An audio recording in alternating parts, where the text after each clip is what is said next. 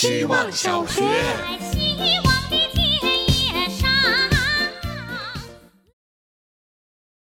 如果你中了大奖，会不会立刻辞职？有个脱口秀演员要去参加《奇葩说》了，这是他拿到的辩题。如果选立刻辞职，你会怎么辩论？我说我立刻辞职，因为今年效果文化不行。各位导师，尤其李诞应该不会给低分吧？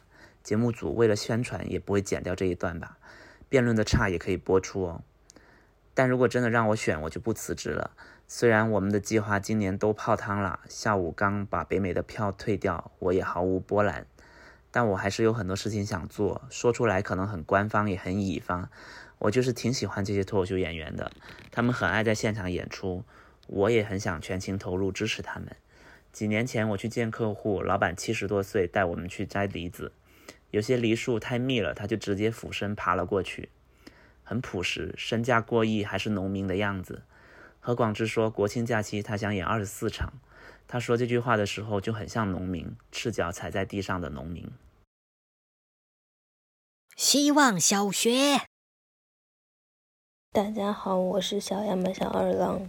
记得在我还小的时候，读书读不好的小孩总是会被大人教训说：“你是猪吗？连这都记不住。”长大后，我觉得这是一种侮辱，一种对猪的侮辱。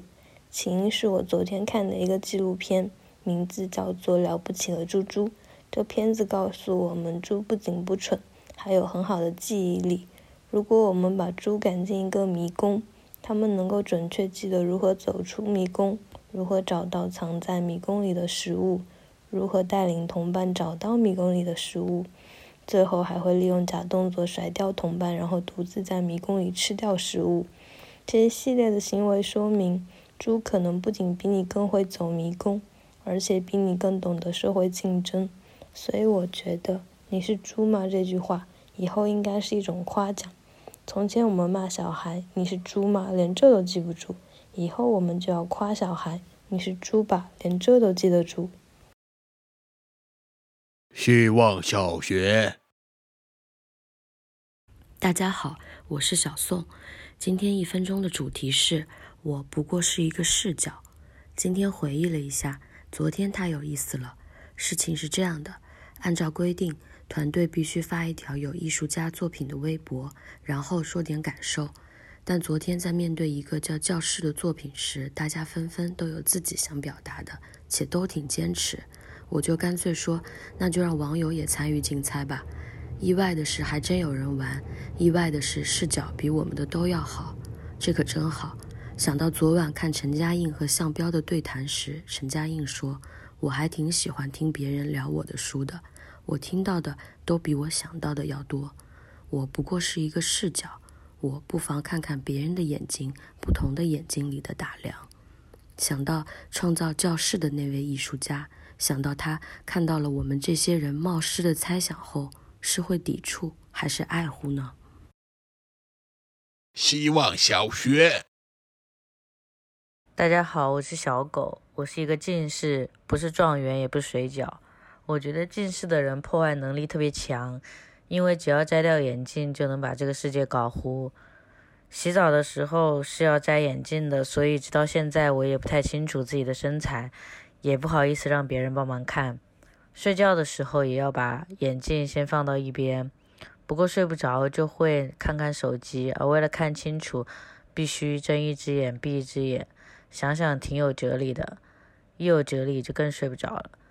一般一副眼镜会戴比较久，不是不想换新的，而是眼镜好不好看得试戴。但高度近视的人是根本看不清楚自己戴眼镜的样子的。我觉得这是眼镜行业要一起攻克的难题。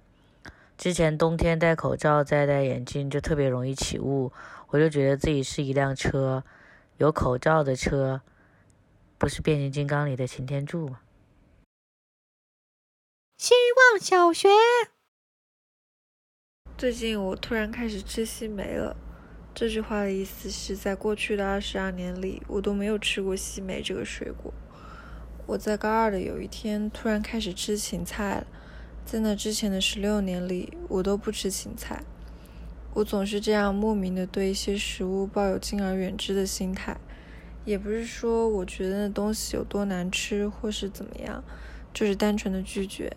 但我接受他们的转变过程也是非常快的，可能只是朋友把西梅递给我，问了一句吃吗？西梅，也可能只是英语补习班老师在课上说了一句吃芹菜对心脑血管好，就是这么简单。